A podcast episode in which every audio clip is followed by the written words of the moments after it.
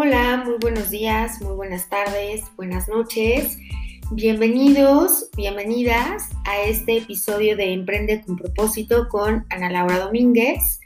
Para quienes nos escuchan por primera vez, este podcast tiene la intención de inspirar a las personas que nos escuchan a emprender con propósito empresas eh, o proyectos desde una perspectiva que busque un equilibrio entre lo económico, lo social y lo medioambiental. Cada semana diseño contenido que aporte valor para tu aprendizaje con los temas más actuales. En algunas ocasiones invito a emprendedores, investigadores, científicos, académicos y líderes que están transformando su entorno a que nos compartan sus historias, sus aprendizajes, con la finalidad de rescatar sus eh, perspectivas en temas de emprendimiento. Pues esta semana me gustaría eh, compartirte algo que sale mucho en mis clases con mis estudiantes y que tiene que ver con el tema de la resiliencia eh, y la tolerancia a la frustración.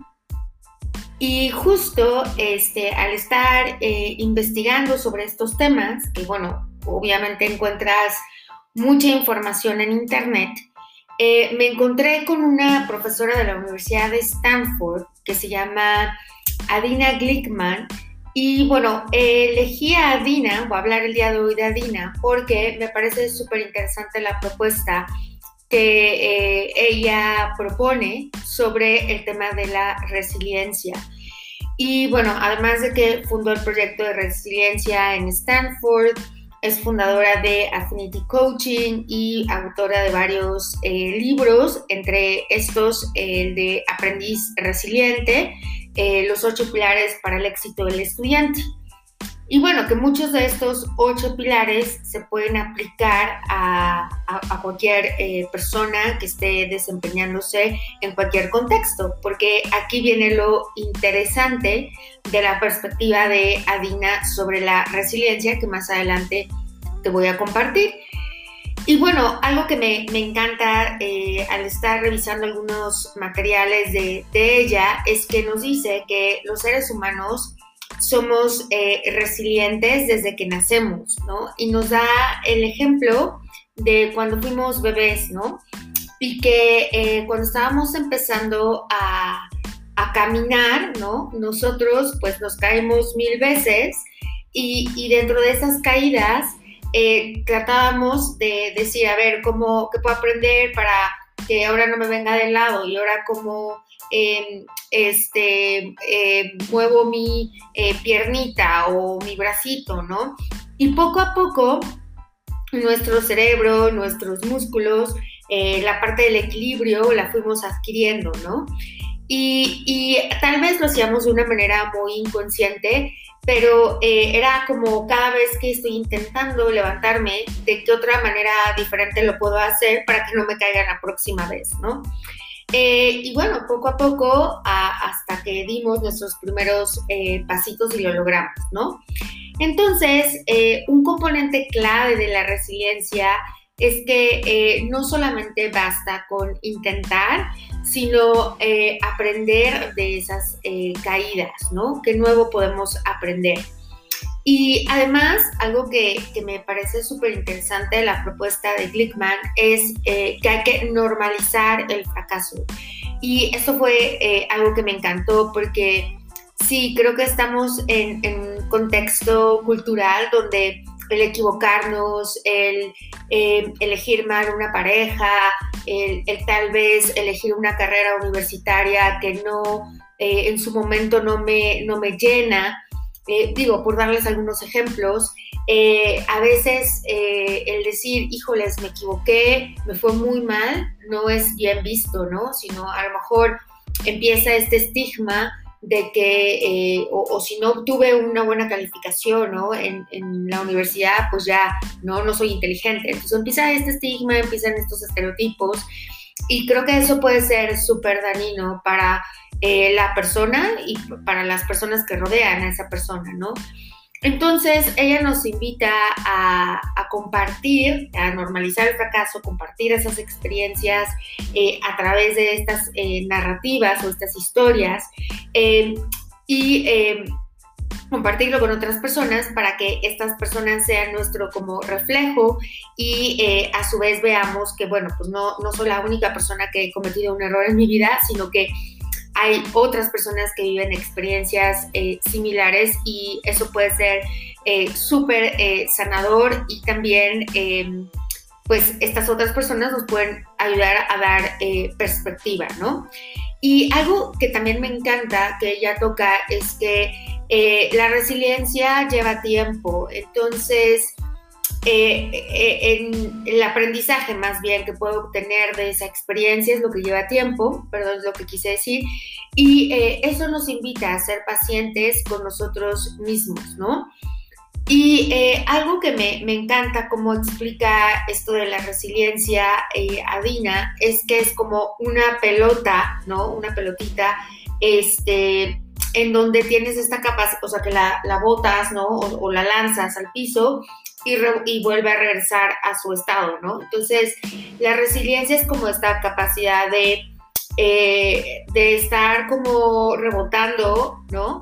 Este, pero que necesitas un, piso firme para que rebote, porque si yo esta pelotita la tiro en la arena, pues se va a quedar ahí, ¿no? Entonces, eh, ella eh, toma dos, dos, este, conceptos muy importantes, que es el contexto y el aprendizaje, ¿no? Y eh, esta habilidad de poder contextualizar las dificultades de la vida para ajustar, adaptar, aprender eh, de cada una de ellas. Es decir, adquirir una nueva mirada, una nueva perspectiva eh, para digerir toda esta información y posteriormente, con el tiempo, preguntarse qué, qué, aprendí de esta experiencia cuáles fueron estos eh, este, cosas que fueron bien o cuáles son estas otras cosas que no fueron tan bien, ¿no? Y eh, bueno, también eh, quisiera aprovechar este, este, espacio para compartirte algunos tips que ella nos comparte en su libro sobre cómo hacer un aprendiz resiliente, que me parecieron interesantes y que pueden ayudarte eh, a ti como persona, ¿no? Y, bueno, ella lo que recomienda es eh, formarse esta mentalidad abundante, que es algo de lo que a lo mejor en otro podcast eh, voy a platicar. Hay una, particularmente una este, psiquiatra, también de la Universidad de Stanford, que se llama Carol Dweck, que habla de la mentalidad fija y la mentalidad abundante. Entonces, bueno, es muy importante eh, traducir nuestras creencias limitantes en creencias que nos puedan funcionar. Y eh, algo interesante de esta mentalidad eh, abundante es que la inteligencia no es fija, sino que es algo que se puede aprender con el tiempo, tenían, o sea, teniendo los coaches, mentores o las personas que puedan ayudarme a desarrollar esa habilidad. Y, bueno, la edad no es una limitante, sino eh, más bien esta, es esta capacidad de tomar el reto como, como algo divertido, disfrutar el proceso y no solamente irme al resultado.